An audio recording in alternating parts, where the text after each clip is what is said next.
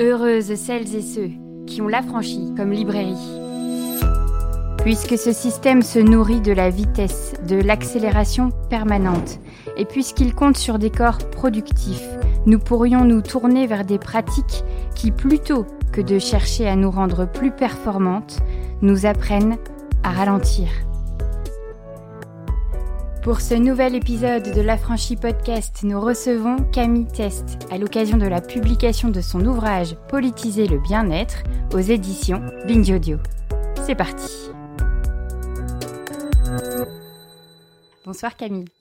Bonsoir. J'ai trouvé ça vraiment très chouette en fait de voir l'emballement euh, autour de ton titre, qui est d'autant plus euh, fracassant qu'il est politiser le bien-être. Cet endroit de politiser, en fait, un endroit qui les peut penser comme étant politique. Tu as su directement que c'était ton titre, c'était ça que tu voulais mettre en avant, ou c'est par tout un, système de réflexion, en fait, que tu en arrivais à dire, non mais là, il faut qu'on tape plus fort, en fait.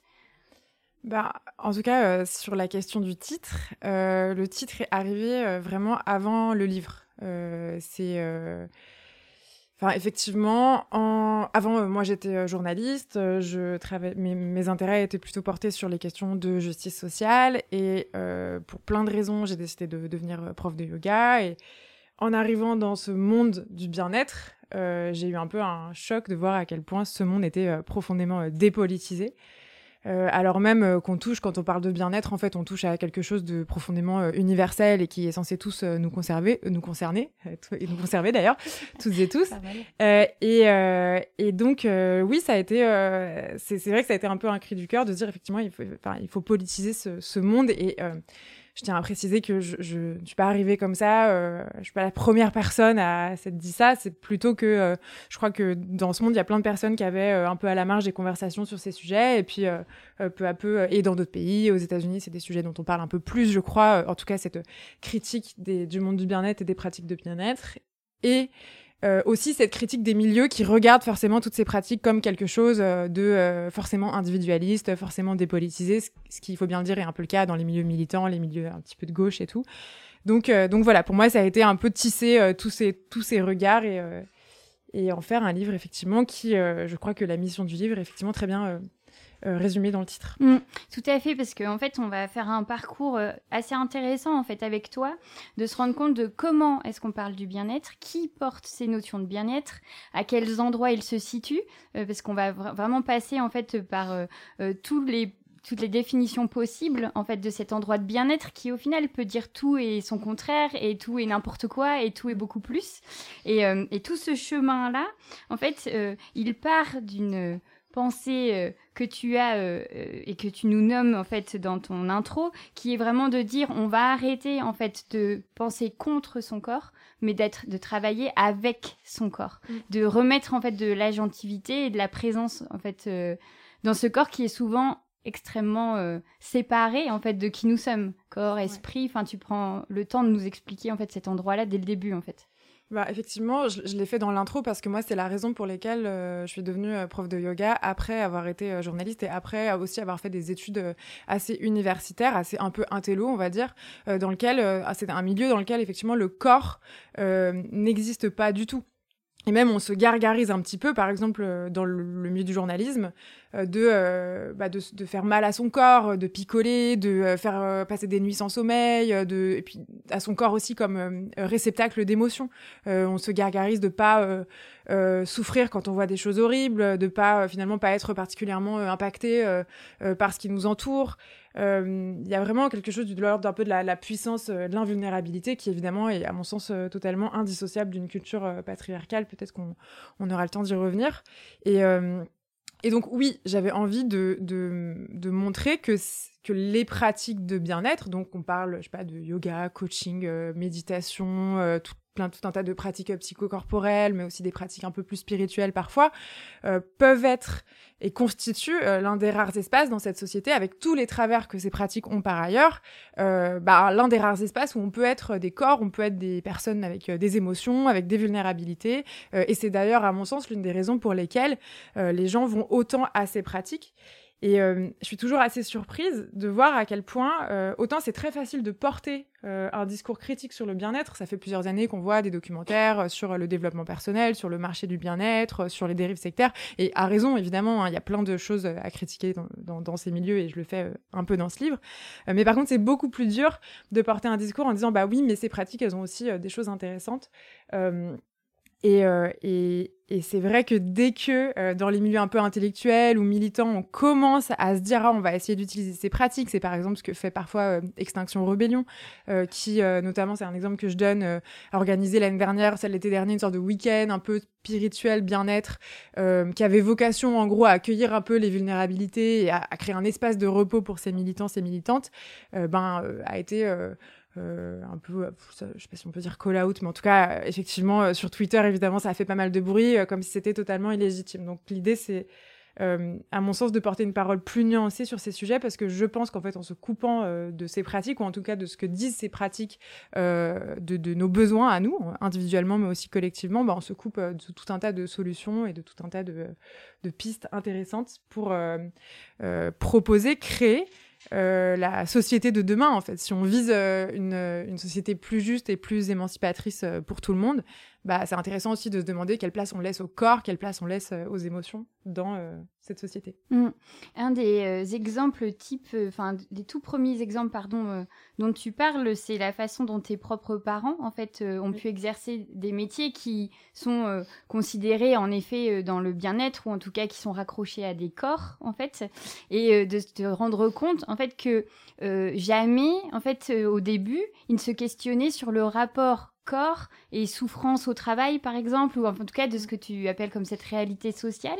Et c'est vrai que, en fait, Enfin, quand on est complètement détaché, peut-être des médecines plus alternatives ou de d'essayer de comprendre en fait nos symptômes, etc. On peut complètement passer à côté de beaucoup de choses, de la répercussion de ce que l'on vit sur qui l'on est en fait. Bah, c'est vrai que le, le on l'oublie euh, dans une culture extrêmement individualiste, extrêmement néolibérale, mais en réalité, le bonheur ou le bien-être euh, est, un, est lié à la manière dont nos sociétés sont agencées, sont structurées.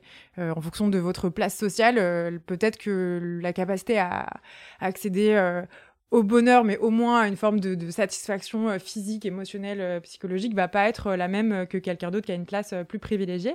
Et c'est vrai que, tu le disais, donc mes parents sont ostéopathes et kinés, et je les ai entendus toute leur vie me parler de, des mots corporels des gens qu'ils accompagnaient seulement comme quelque chose de euh, madame a mal au dos, euh, point, enfin, elle a mal au dos parce qu'elle s'est déplacée, je sais pas quoi, ou elle, elle, elle, sais pas, elle, pas une posture correcte, mais jamais on se dit qu'en fait, madame a mal au dos parce que, euh, bah, elle passe, elle travaille six jours sur sept, que quand elle rentre chez elle, il y a personne pour faire, son ménage, qu'elle a trois gosses, que, enfin, voilà, il y a, vraiment quelque chose de l'ordre de, on ne prend pas en compte la réalité sociale des personnes. Alors, c'est vrai dans le bien-être, c'est vrai dans des pratiques un peu plus entre le bien-être et la médecine, comme peuvent être la kiné ou l'ostéopathie. C'est aussi vrai dans la médecine, même si, bien sûr, euh, ça tend à changer et euh, les praticiens, praticiennes d'aujourd'hui sont euh, beaucoup plus sensibilisés au contexte social.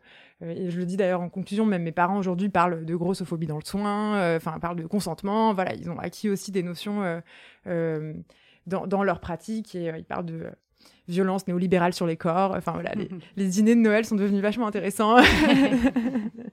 mais, euh, mais ça a pris un petit peu de temps, ouais, euh, pour eux, mais pour, euh, pour tout le monde. Et, d'ailleurs, c'est c'est l'une des choses qui est assez flagrante avec le, le monde, les pratiques du bien-être, le monde du bien-être, c'est que c'est à la fois des gens qui sont très souvent euh, profondément bien intentionnés, avec l'envie, je crois, réellement de proposer euh, du mieux aux personnes, à leur corps, à leurs euh, émotions, des solutions pour, je sais pas, mieux communiquer, et à la fois, parfois, en laissant de côté la réalité politique des personnes, et aussi avec évidemment tout un tas d'impensés.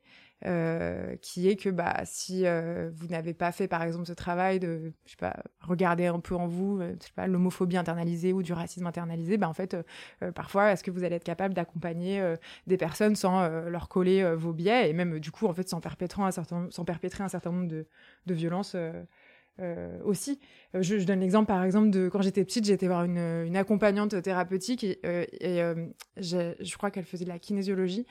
Et j'étais venue avec un t-shirt euh, euh, camouflage, donc un peu militaire. Et en fait, elle avait été outrée. Elle avait fait genre, oh, mon Dieu, mais il faut qu'elle se reconnecte aux façons féminines, cette petite, euh, parce que vraiment, ça va pas, quoi. Donc, en gros, elle avait expliqué tous mes problèmes qui étaient vraiment objectivement pas de l'ordre de se reconnecter à son féminin, ce qui veut par ailleurs pas dire grand-chose à mon sens, par ouais, ce, t-shirt militaire. Donc c'est dire à quel point évidemment que chez les accompagnants et accompagnantes du bien-être, il y a tous les mêmes billets, tous les mêmes impensés sexistes, racistes, etc. que chez le, dans le reste de la population. Mmh. Sauf que c'est pas il me semble que c'est plus grave que ça soit présent chez des personnes qui accompagnent des gens dans leur bien-être que chez je sais pas une personne qui est garagiste et qui globalement euh, voilà va pas forcément directement être en contact avec euh, avec vous avec vos émotions avec euh, votre vulnérabilité votre corps etc. Mmh. Oui, puisque ton titre, c'est politiser le bien-être, mais on va passer beaucoup de temps à plutôt politiser d'abord le mal-être, en fait. Donc, parce que, en fait, pour comprendre ces fameux biais, ces fameux regards, en fait, ces constructions sociales, ces discriminations, ces oppressions, mm. bah, il faut les, les voir, en fait. Et c'est vrai que dans des milieux comme ça, qui sont, euh, euh, en tout cas pour, le, pour ce qu'on nous donne à voir, des choses euh, très clinquantes, très belles, très épurées, très... Mm. Enfin, on est dans quelque chose, en fait, où ça, ça semble tout doux, tout facile à accéder, et où toutes ces valeurs-là qui sont bafouées, elles peuvent complètement euh, passer inaperçues.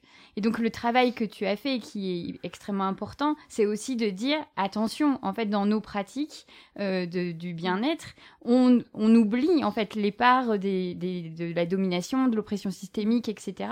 Et si c'est pas les accompagnants ou les, euh, comment tu dis, euh, les artisans ou artisanes du bien-être qui s'en préoccupent d'abord, en fait, c'est sûr que les personnes qui y participent vont pas non plus y penser mm. peut-être en fait mm. ou le subir ou ne pas venir ou en tout mm. cas euh, cet axe là cette loupe que tu mets en disant bah, question non question non nos milieux d'abord il est super important en fait je trouve.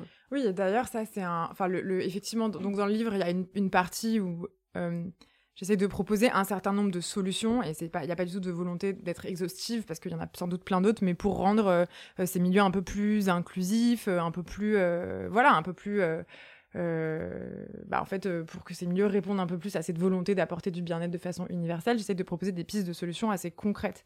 mais c'est effectivement compliqué dans des milieux qui pensent que par essence, comme ils proposent des endroits mignons, des, des petits coussins, des petites bougies, de la musique douce et tout, bah euh, comme ça, ça serait des espèces de milieux où on n'est pas pris dans les mêmes euh, violences structurelles euh, que le reste de la société, comme si le racisme s'arrêtait aux portes d'un studio de Pilates, comme mm. si, voilà. Et, et c'est assez, et c'est assez compliqué. Et je sais que l'une des, des, réflexions que j'ai souvent, de, pas, de profs de yoga par exemple qui me disent oui mais la vie est assez dure pour les personnes effectivement enfin dehors il y a le réchauffement climatique il y a la précarisation des gens enfin il y a une Emmanuel Macron. Euh, et donc, du coup, bah, ça serait cool de proposer euh, euh, une heure où on parle pas de ces sujets. Donc, évidemment, il ne s'agit pas d'arrêter un cours de muscu et de dire, OK, alors maintenant, on va parler de la violence systémique à l'encontre de je ne sais qui. Mais il s'agit simplement de se demander effectivement en amont comment est-ce qu'on fait pour que ces, espaces soient un petit peu plus à même de proposer du bien-être à tout le monde, sachant bien que effectivement, aujourd'hui, les personnes qui ont le plus accès à ces pratiques et au bien-être sont aussi les personnes qui en ont le moins besoin. Enfin, elles en ont aussi besoin parce qu'on a tous besoin et toutes besoin, mais euh, évidemment que les personnes les plus violentées par le système sont aussi celles qui n'ont pas accès, qui n'ont pas le temps, qui n'ont pas l'argent pour accéder à ces pratiques. Mm.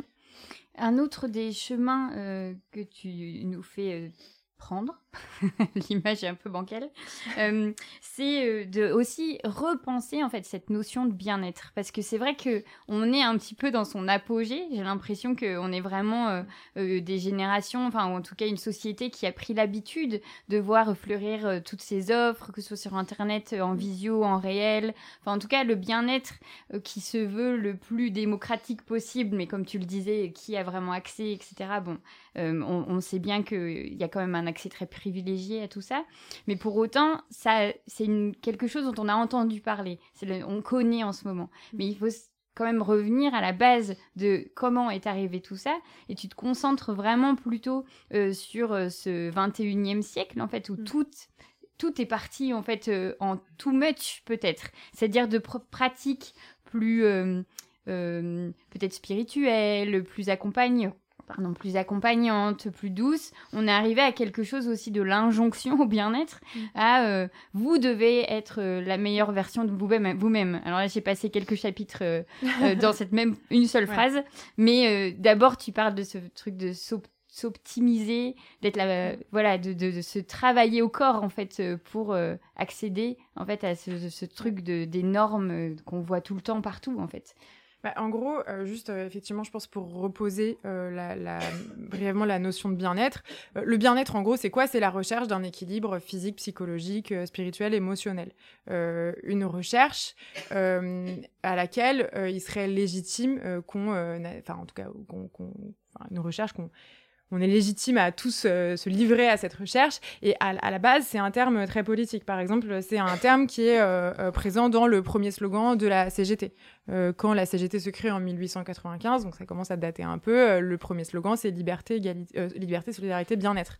c'est un terme qui est très très présent dans la morale anarchiste. Donc à la base, c'est un terme très politique qui euh, qui euh, qui n'a rien qui n'a enfin qui, qui, n'a rien d'un marché ou voilà c'est mm. euh, et puis évidemment le capitalisme fait ce qu'il fait toujours c'est qu'il va finir par commercialiser transformer en biens de consommation des, des pratiques qui étaient autrefois plutôt de l'ordre de pratiques communautaires pratiques enfin je sais pas la danse dans un, une salle de danse finalement c'est pas c'est plutôt récent sur l'histoire de l'humanité avant la danse ça pouvait être juste un truc de fête mais ça pouvait être aussi un truc de l'ordre du rituel de guérison, ça pouvait être une pratique euh, communautaire, euh, je sais pas, dans un village, dans une ville, pour euh, créer des liens, évacuer des affects, voilà.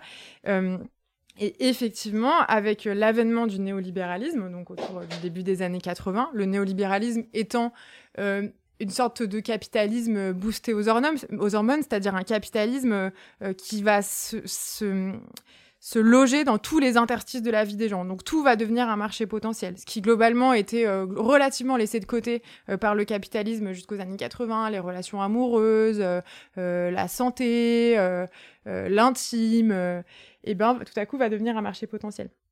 Et qui va nourrir effectivement cette idée, dont se nourrit aussi le néolibéralisme, que nous sommes tous et toutes des espèces de petites entreprises individuelles qui avons le devoir de nous auto-optimiser euh, et euh, qui sommes responsables de nos, bonheurs et de nos malheurs. Et donc, euh, en gros, bah, si on est, je sais pas, par exemple, si toi, tu es malheureuse, ben c'est de ta faute.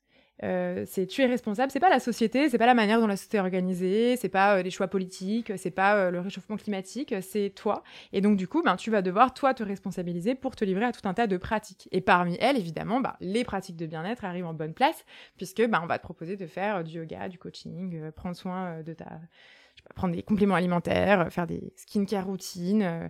et, évidemment, on comprend bien que toutes ces pratiques, c'est pas pour ça qu'elles sont forcément mauvaises, mais par contre, la place qu'on leur donne aujourd'hui, c'est quand même beaucoup euh, le fait de, euh, bah, de nous euh, surresponsabiliser et tout ce temps qu'on passe à se livrer à cette fameuse quête de la meilleure version de soi-même, bah, on le passe peut-être moins à s'organiser collectivement pour se dire ah en fait bah, si on est-ce que si on est malheureux c'est parce qu'on n'a pas fait assez de yoga ou est-ce qu'on est malheureux parce que bah on n'a pas peut-être pas d'avenir que on a je sais pas nos, nos, nos, conditions de travail sont toujours plus précarisées etc.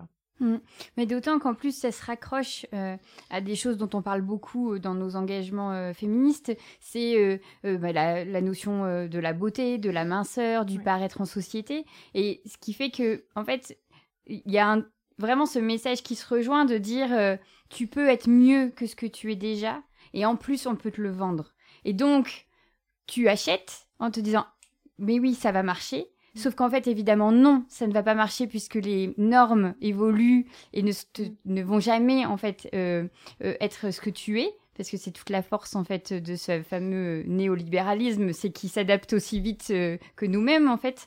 Et que plus tu vas chercher ce perfectionnement, plus tu vas consommer. Et c'est là où ça devient, en fait, un marché. Enfin, tu donnes les chiffres, c'est assez. D'ailleurs, je savais même pas lire le chiffre. C'est 5 000 milliards. C'est quand même euh, incroyable. chiffre d'affaires mondial, le marché du bien-être, c'est deux fois le PIB de la France, en gros. C'est quand même. Ouais, c'est vraiment.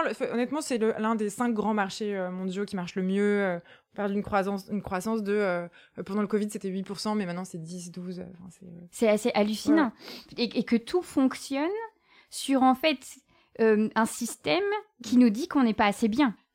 Je trouve ça quand même assez fou. En fait. Et ce qui est, assez, euh, moi, ce qui, m'a vraiment euh, fasciné, c'est à quel point est-ce que euh, en 2010, il s'agissait particulièrement, enfin, il s'agissait de s'auto-optimiser, en tout cas d'avoir le corps le plus musclé possible, des abdos, pas trop de gras, machin, et que à ça, c'est ajouté plusieurs choses. Alors l'injonction à avoir une peau parfaite euh, depuis quelques années avec la, skincare routine qui est devenue vraiment un phénomène, euh, franchement un phénomène de société. Enfin, tout le monde connaît le terme skincare routine aujourd'hui, ce qui est quand même assez euh, dingue. Même mon père connaît le terme de skincare routine.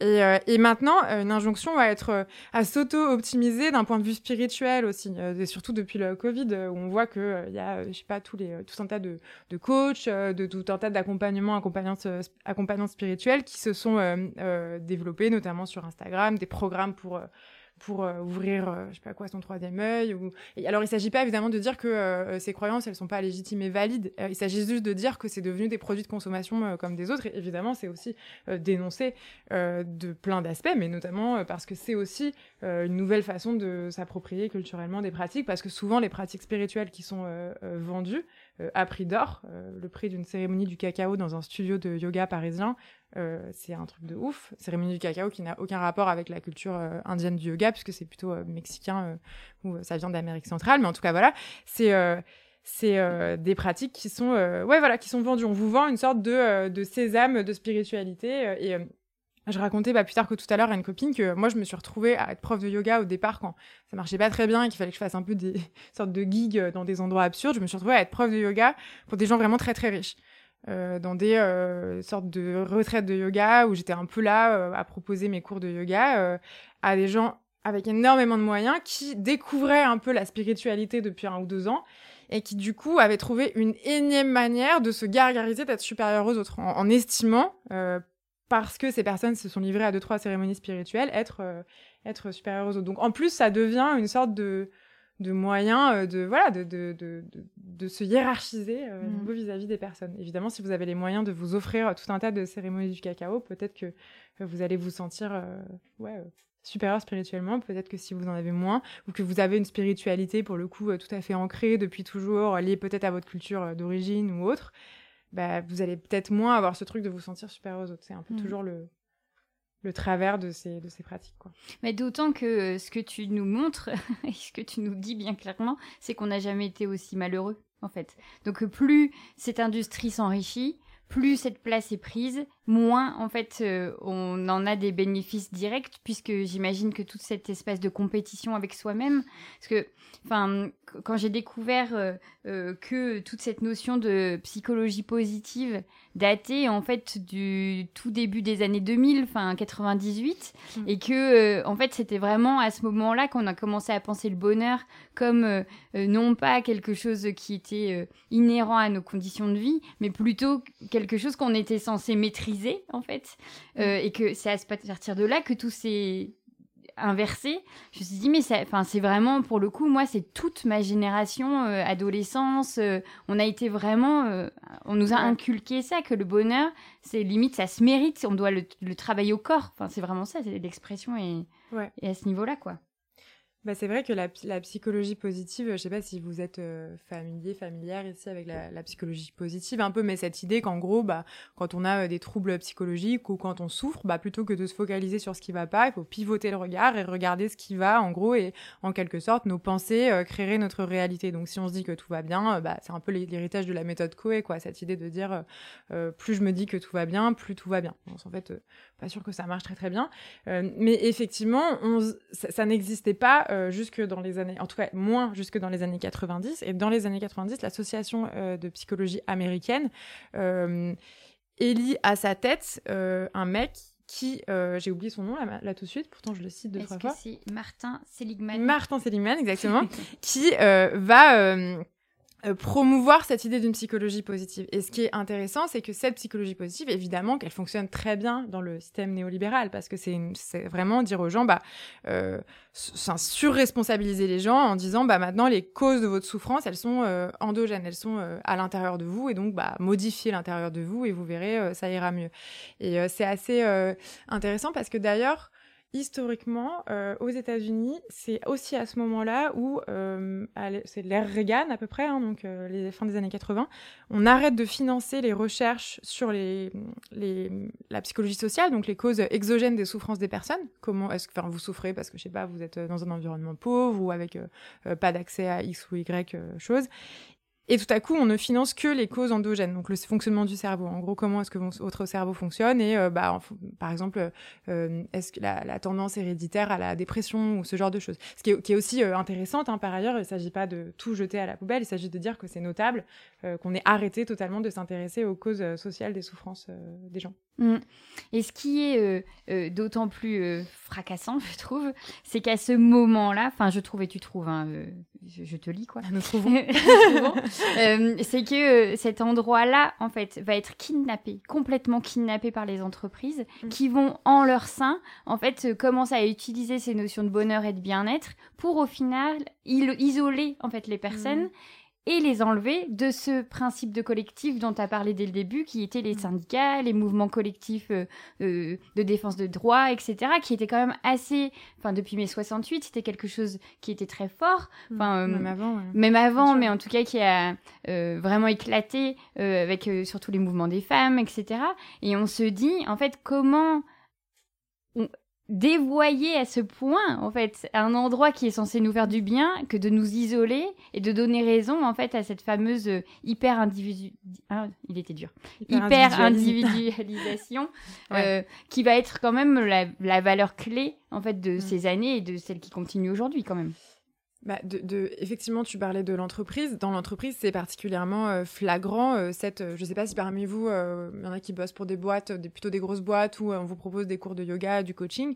non pas que les personnes, je sais pas, les ressources humaines soient forcément mal intentionnées, mais on se rend bien compte que les effets pervers de toutes ces propositions, c'est à nouveau de surresponsabiliser les travailleurs, les travailleuses, en leur en leur disant qu'en gros, bah, puisqu'on leur propose du coaching, du yoga, euh, et, euh, et puisqu'on les, on, cherche à, tout prix à les valoriser comme talent, bah, si après euh, ces personnes ne sont toujours pas heureux, heureuses au travail, bah, c'est leur problème, c'est pas le problème de l'entreprise. Donc c'est une façon à nouveau de surresponsabiliser les personnes, alors qu'on sait bien que souvent, si on est malheureux au travail, c'est pas parce qu'on n'a pas fait assez de yoga. C'est souvent parce que euh, on, est, on a des conditions de travail qui sont pas les bonnes, parce qu'on travaille trop, parce qu'on a du stress, parce que aussi tout simplement, euh, à nouveau, cette culture néolibérale, nous, euh, avec cette, un peu cette rhétorique du talent, nous individualise le travail, c'est-à-dire fait de nous des, des sortes de de euh, ouais voilà de, de, travailleurs travailleuses individuels en compétition avec tous nos collègues et euh, pour être euh, le meilleur travailleur la meilleure travailleuse la personne la plus épanouie au travail la personne la plus productive. C'est un peu c'est un peu dingue de se dire qu'en fait cette petite compétition entre les entre les employés elle ne sert finalement que la productivité et donc et donc les les patrons les entreprises et c'est juste pour terminer là-dessus euh, moi, j'ai longtemps pensé, parce que je ne les ai pas inventées, hein, ces critiques, elles existent depuis longtemps, hein, cette, cette, rhétorique de, euh, voilà, proposer du yoga aux entreprises, c'est un problème, et, à mon sens, euh, c'est vrai, mais ce que j'ai découvert avec ce livre, notamment à travers le travail d'une sociologue qui s'appelle Danielle Linard, c'est que c'était une volonté. C'est-à-dire qu'effectivement, après mai 68, tout un tas de grands patrons et de, monde enfin de, personnes des ressources humaines vont vraiment réfléchir à comment individualiser le travail pour couper l'herbe sous le pied euh, euh, de, de, collectifs informels, de gens qui autrefois effectivement s'organisaient dans l'entreprise de façon informelle, hein, autour de la machine à café ou après le travail, pour, euh, pour identifier des problèmes structurels dans l'entreprise et éventuellement lutter contre par la grève, l'organisation syndicale ou autre. Donc oui, c'est pas, on se dit souvent ah oui, c'est juste voilà, c'est juste des grandes tendances et tout, mais parfois il y a aussi des volontés en l'occurrence patronale. Mhm. Et euh, à un moment donné de ton livre, euh, il me semble que ça arrive à peu près là, euh, tu as cette question, et si au final le bien-être n'avait pas été hacké comme ça, peut-être qu'on l'aurait fait la révolution en fait. À un moment donné, en fait, si on était resté en connexion avec les uns les unes les autres, avec nos corps, avec en tout cas si cet espace extrêmement néolibéral dont tu parles n'était pas arrivé, peut-être qu'en fait on aurait été en vraiment, on, ne nous aurait pas arrêté mm. et qu'on se serait mis contre en fait ce qui nous arrive maintenant, qui est quand même assez euh, effroyable quand on pense aux rapports qu'on a les uns les unes aux autres, quoi. Bah, en tout cas, euh, j'ai un peu repris dans le livre, j'ai fait une sorte de clin d'œil à Juliette Drouard euh, qui a écrit un autre livre de la collection, qui parle à un moment dans son livre d'un, je crois que c'est d'un martien qui arriverait sur Terre et qui verrait, en l'occurrence, c'est sur la différence des sexes dans ce qu'il écrit. Et, et moi, j'imagine un martien qui arrive sur Terre et qui voit qu'on est en pleine euh, catastrophe écologique, euh, que euh, voilà notre modèle ne fonctionne plus, qu'on s'appauvrit tous, toutes. Et en fait, on fait du yoga, quoi. Enfin, et, et, en fait, on voilà nos skincare. Enfin, je vais pas revenir sur tous ces exemples, mais c'est vraiment absurde. Et effectivement, ça, ça c'est le fruit d'un hyper individualisme qui nous qui fait qu'on regarde quand même un peu avec ironie et un peu de haut. Alors, pas forcément euh, vous et moi dans cette salle, sinon vous, ne serez sans doute pas là, mais globalement, les gens regardent l'organisation euh, collective, le militantisme, le, fait de vraiment de se dire, OK, on va changer les structures un peu avec détachement, comme si c'était euh, un peu un truc de doux rêveur hippie, quoi. Ce mm. qui est quand même assez fou, parce qu'en réalité, cette société, elle, est, elle, est, elle, existe et elle est créée et elle est structurée parce que collectivement, on l'a décidé. Donc on pourrait aussi décider euh, qu'il en soit autrement, mais encore faut-il euh, qu'on y croit. Mm. Oui, c'est ça. Parce que tu vas beaucoup parler d'agentivité, mm. parce que quand euh, on parle de travailler avec le corps, c'est vraiment ça en fait, c'est d'être dans l'action, c'est d'agir et de se positionner en tant qu'actif, actif dans le monde. Et, et, en fait, ça paraît parfois assez dingue parce qu'on a tendance, euh, dans les oppressions systémiques, etc., à accuser en effet le patriarcat, le capitalisme, qui sont des, des notions réelles et existantes, mais qui sont en fait des humains en fait derrière. C'est-à-dire qu'il n'y a pas une sorte de de, réalité comme ça qui s'appelle capitalisme. C'est des humains qui travaillent ensemble à créer ces mouvements-là. Et j'ai trouvé ça intéressant, en fait, que par ces endroits où on est censé être les plus vulnérables parce qu'on lâche prise, ce fameux terme qui a quand même été fort à la mode ces dernières années, euh, qu'on se rende compte que c'est des endroits qu'on peut se réapproprier pour être actif au monde. Mm. Et donc essayer de lutter à un endroit qui n'est pas celui forcément des manifs ou euh, qui sont pas toujours accessibles à tout le monde évidemment, mais mm. qui Enfin, j'ai trouvé que c'était une, solution en fait que tu as apportée ou en tout cas une proposition assez intéressante. Bah, en tout cas, euh, je, en aucun cas, je ne dis euh, remplaçons euh, les manifs, euh, hmm. les collages et, quoi, et les hmm. blocages de périph par, par du yoga, hein, bien sûr. Hein. Et, je, critique vivement les personnes qui considèrent que si on méditait tous et toutes, le monde changerait. ça ne marche pas, hein, concrètement. Vous pouvez méditer autant que vous voulez, je crois que ce n'est pas suffisant. J'aimerais bien, mais, mais en revanche, oui, je pense que ces pratiques, elles peuvent devenir des ressources politiques, devenir des, des qui, qui, peuvent aider. Alors, pour des personnes par exemple militantes ou des personnes qui euh, souffrent, euh, qui subissent des oppressions, c'est-à-dire quasiment la plupart des personnes, évidemment comme un espace de repos, un espace de soins, euh, un espace de résilience, même si le terme a été un peu, un peu galvaudé.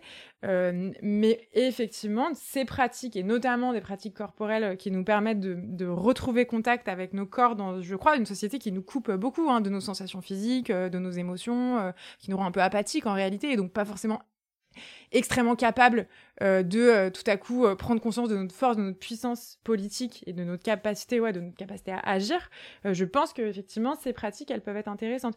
c'est par exemple ce que font les personnes qui dans l'autodéfense féministe où il n'y a pas que des pratiques physiques, il y a aussi et ça, pour moi l'autodéfense féministe c'est vraiment des pratiques de bien-être appliquées, enfin utilisées politiquement. Je trouve que c'est, enfin dans ces pratiques, il y a à la fois euh, euh, des, pratiques corporelles, des pratiques un peu issues des arts martiaux où on apprend à se défendre, où on est aussi des pratiques verbales où on apprend à se défendre verbalement, des, des, espaces un peu plus thérapeutiques. Mais il y a vraiment cette idée de repasser par nos corps, par nos émotions pour... Bah, en fait, pour, pour lutter, pour, pour dire non à un système qui, en fait, nous, nous colonise, nos imaginaires évidemment, mais colonise aussi nos corps dès tout petit. je crois que Enfin, j'ai l'impression que. Enfin, moi, j'ai été. Euh, j'ai ce souvenir d'arriver à l'école petite et de me dire attends mais euh, on reste assis là comme ça 8 euh, heures par jour ça va durer combien de temps? Et en fait pour pour beaucoup de gens en fait tu t'assois à l'école primaire en CP et puis tu te relèves de ta chaise à la retraite quoi qui est de plus en plus tard et il y a ce truc vraiment de un système qui est organisé pour rendre nos corps un peu apathiques finalement pas très il ne s'agit pas d'être euh, particulièrement musclé, mais en tout cas, il s'agit d'avoir une forme de, de, de, puissance qui, qui, Alors, je tiens à le dire, je ne pense pas que ça y est, on, fait, on ferait tous de la muscu et à nouveau le monde changerait. Enfin, c'est pas. et d'ailleurs, mm. Euh, je pense qu'il faut faire attention aux travers parfois un peu validistes qui peuvent avoir euh, derrière ça, mais euh, il n'empêche que retrouver au moins contact avec nos corps, si ce n'est avec nos muscles, au moins avec nos émotions, avec juste prendre conscience en fait de ce, que ce système nous fait, c'est déjà quelque chose. Se réapproprier l'espace aussi. Dans le livre, je donne l'exemple d'une personne qui s'appelle Agathe Fitbé, qui est prof de mouvement, qui est un peu une pratique entre le, yoga, la boxe, certains arts martiaux, certaines pratiques d'équilibre un peu issues du cirque aussi, et qu'elle, elle, elle enseigne dans l'espace public. Donc elle enseigne. Euh, en l'occurrence, elle est régulièrement à Paris, donc plutôt dans le parc de la Villette et tout. Et souvent, en majorité, moi j'ai été à plusieurs de ces cours, ce sont des femmes qui viennent euh, pratiquer. Et donc il y a vraiment quelque chose de euh, profiter de son corps, jouer avec son corps, s'amuser, s'éclater, ce qui en soi est profondément politique, il me semble aussi pour des corps qui ont souvent appris que l'exercice physique c'était en gros pour mincir ou avoir euh, ou je sais pas avoir un ventre plat ou autre euh, dompter nos corps euh, toujours plus mais c'est aussi habiter l'espace public et repenser en un sens c'est quand même étrange qu'on soit une société où, en gros, t'es dans la rue pour aller au travail, pour aller consommer, mais t'es jamais dans la rue, ou très peu, ou alors en été, ou quand il y a un festival, ou genre un événement voilà, collectif, on n'est jamais dans la rue pour kiffer, pour danser, pour profiter ce qui n'est pas euh, ce qui pourrait très bien ne pas être. Il y a plein de pays dans le monde euh, où euh, la rue c'est aussi un espace de sociabilité c'est un espace où on peut écouter de la musique ce qui est beaucoup moins le cas ici. Enfin si vous vous mettez à écouter de la musique et à danser dans la rue vous allez être en général un peu jugé. Ça dépend des espaces évidemment. Ça dépend des mais bon mais dans cette idée là de se réapproprier l'espace tu parles aussi et, et, en effet dans ce lien aussi enfin tu fais des ponts entre euh, les luttants euh, euh, et les personnes actives qui sont souvent à courir parce qu'on nous a appris à être dans la production, surproduction, à toujours faire de son temps quelque chose, à être de moins en moins connecté en fait à des temps de rien, en fait des temps de vide où c'est plutôt la panique totale pour beaucoup de gens quand il ne se passe rien. Et, et c'est drôle parce que à plusieurs reprises dans des conversations ces derniers temps, j'entends parler de personnes qui aimeraient juste avoir des endroits de sieste en ville. Ouais. Et en fait, tu nous parles d'un exemple d'une femme qui a créé ça. Bah oui, c'est une militante, américaine qui s'appelle euh, Tricia Hershey, qui euh, organise depuis quelques années. Son nom, peut-être, vous connaissez plus sous le nom de The Nap Ministry, genre ministère de la sieste. Et en gros, qui organise des siestes collectives, notamment euh, à Chicago.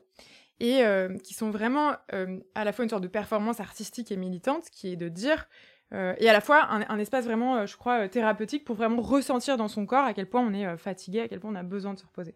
Donc c'est vraiment, je trouve que cet exemple, il est, ouais, il est, il est fort parce que c'est euh, surtout que Trisha Hershey, c'est une femme euh, lesbienne noire qui propose euh, en, en, particulier ces pratiques à d'autres personnes noires qui sont parmi les personnes les plus épuisées aux États-Unis pour des raisons historiques qu'on connaît très très bien et sociologiques qu'on connaît très bien.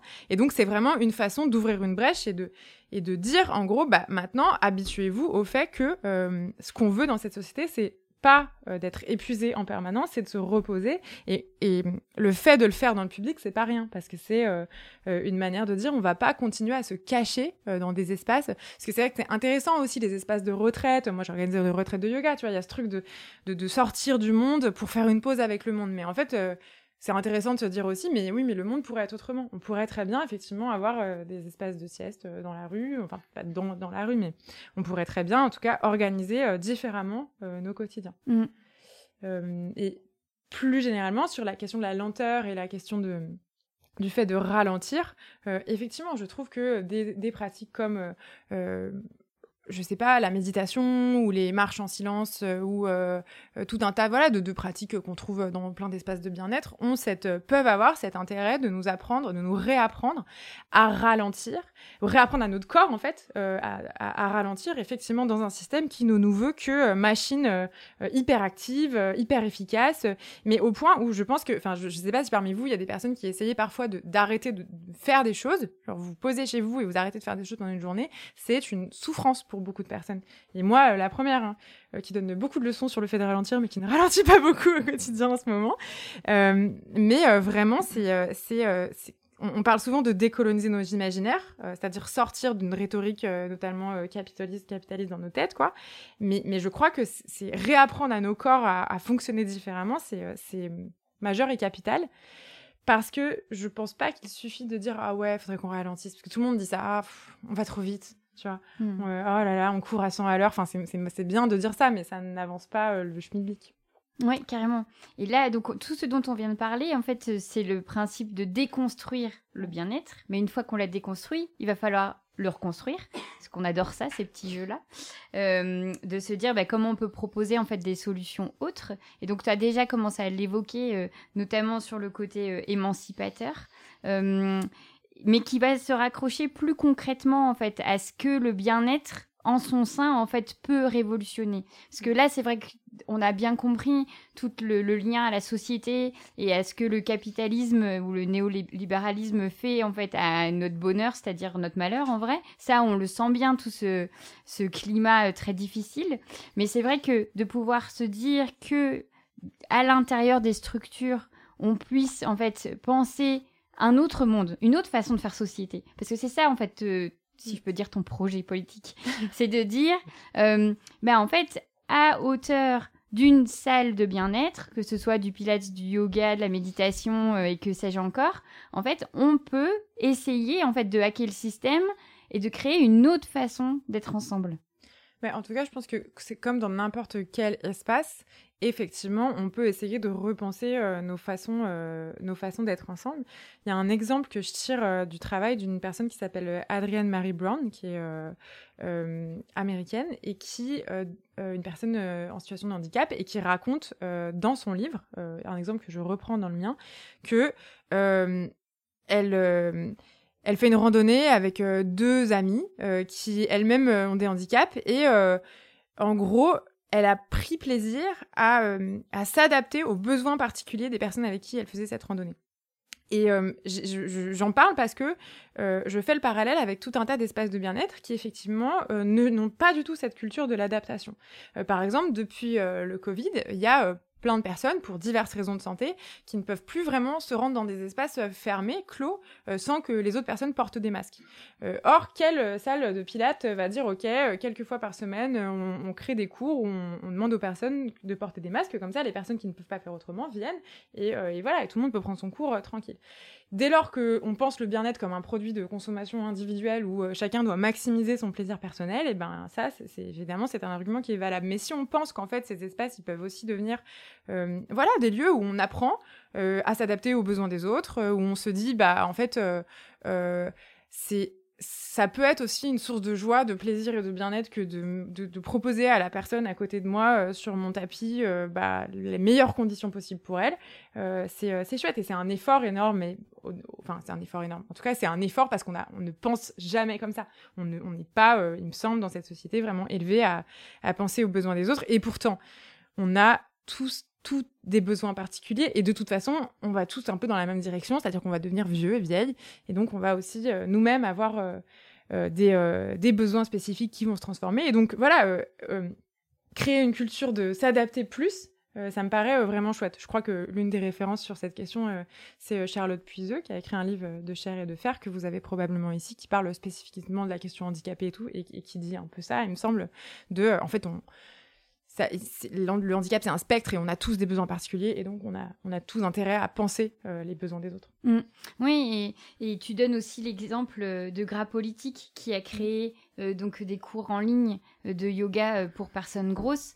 Et c'est vrai que tout le de yoga. suite... Pardon Qu'ils appellent le yoga. Le yoga.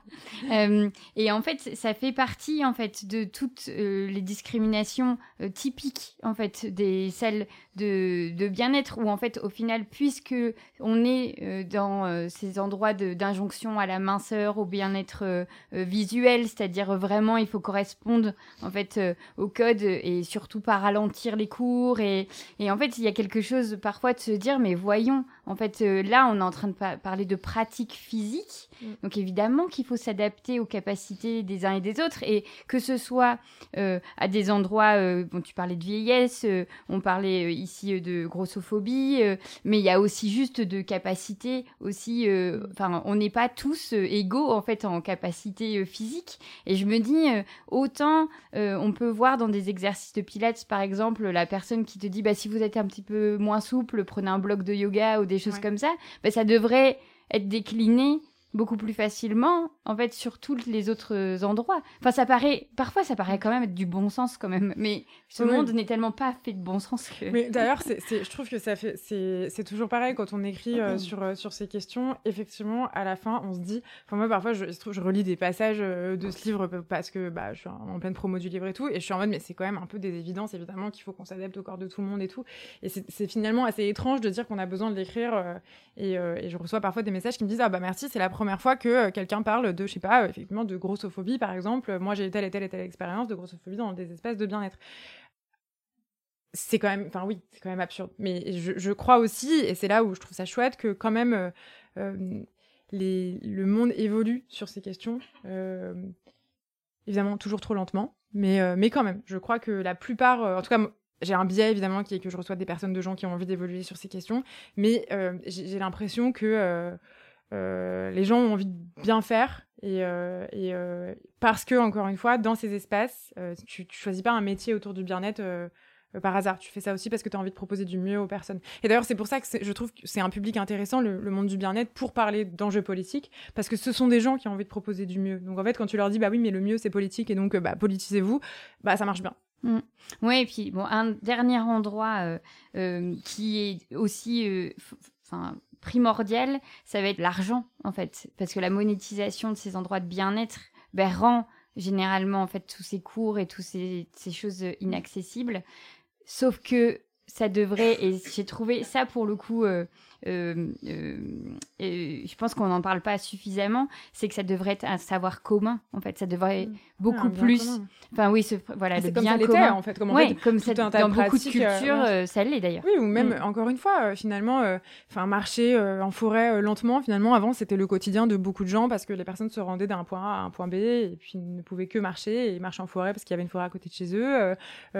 danser, c'était un truc qui pouvait être un truc communautaire, normal, de transmission que je sais pas, on t'apprenait à danser euh, dans ta, ton village ou ton quartier parce que c'était comme ça. Euh, donc c'est aussi, euh, je pense qu'il y a un peu cette espèce de, de, le capitalisme ayant privatisé en fait des pratiques qui lui préexistaient et qui j'espère lui survivront, il y a un peu cette idée que parfois il faut avoir plein plein de moyens pour se payer des cours de yoga dans un studio à Paris, évidemment, mais c'est pas la seule manière de se tourner vers vers du bien-être. Et d'ailleurs en tout cas pour certaines pratiques spirituelles, il y a plein de, de pratiques, plein de choses que font euh, tout un tas de communautés qui peuvent s'apparenter au bien-être et il n'y a que nous occidentaux qui avons décidé d'en faire un produit de, consommation euh, vendu quoi en fait mm. euh.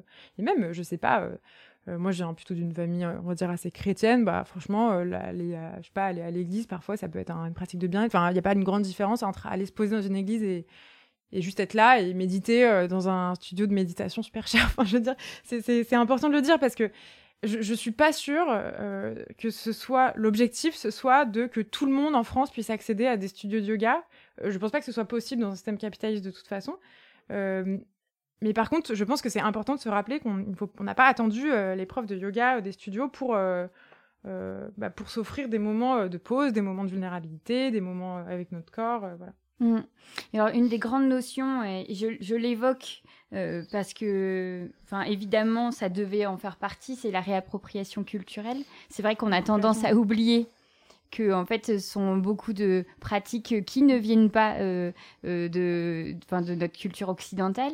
Et tu as cette euh, pensée-là que j'ai trouvé vraiment intéressante de dire, en fait, on s'est tellement désolidariser en fait de ce qui pourrait nous euh, nous rapprocher d'une pratique spirituelle ou en tout cas enfin les occidentaux on est vraiment très loin en fait de toutes ces pratiques là qu'on va comme pour énormément de choses, piller euh, euh, un peu partout en fait ces héritages-là, se les réapproprier et en faire de l'argent. Enfin, il y a quand même quelque chose d'assez fou là-dedans. Euh. Bah, il y, y, a un livre vraiment super qui porte pas mal sur ces questions que je cite qui s'appelle Portrait du colonialiste de Jérémy Piola. Je sais pas si parmi vous il y a des gens qui l'ont déjà lu, mais je vous conseille de le lire, euh, qui en gros euh, s'intéresse effectivement aux, conséquences qu'ont eu la colonisation sur les personnes colonisées et les personnes héritiers, héritières des, personnes, enfin non, pardon, qui s'intéressent plutôt aux conséquences de la colonisation sur les colonisateurs, colonisatrices, et, et, leurs héritiers, leurs héritières, donc en gros les occidentaux, les blancs, quoi.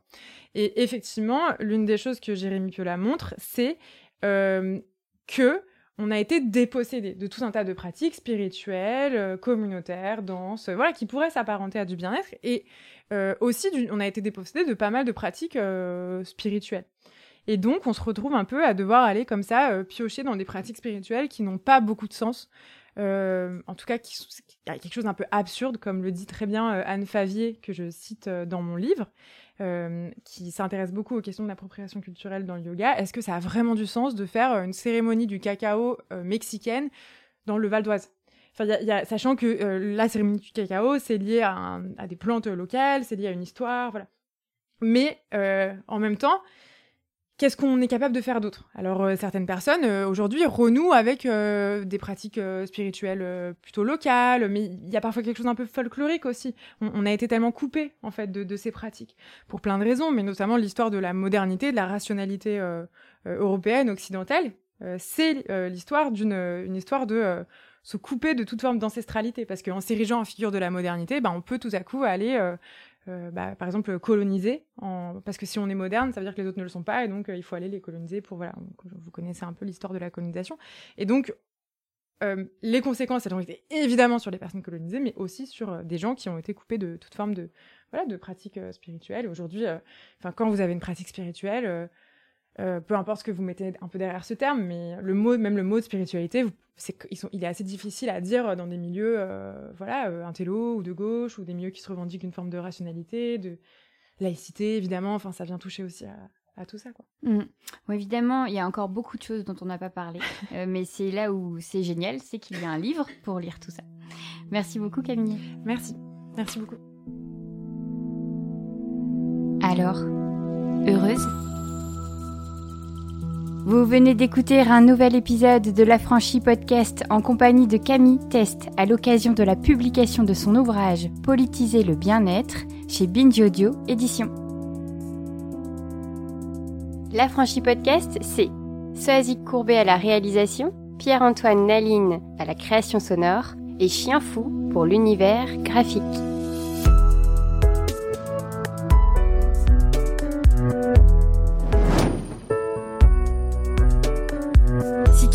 Que la vie n'est pas là, que le matin tu te lèves sans savoir où tu vas. Résiste, prouve que tu existes. Avec l'affranchi podcast.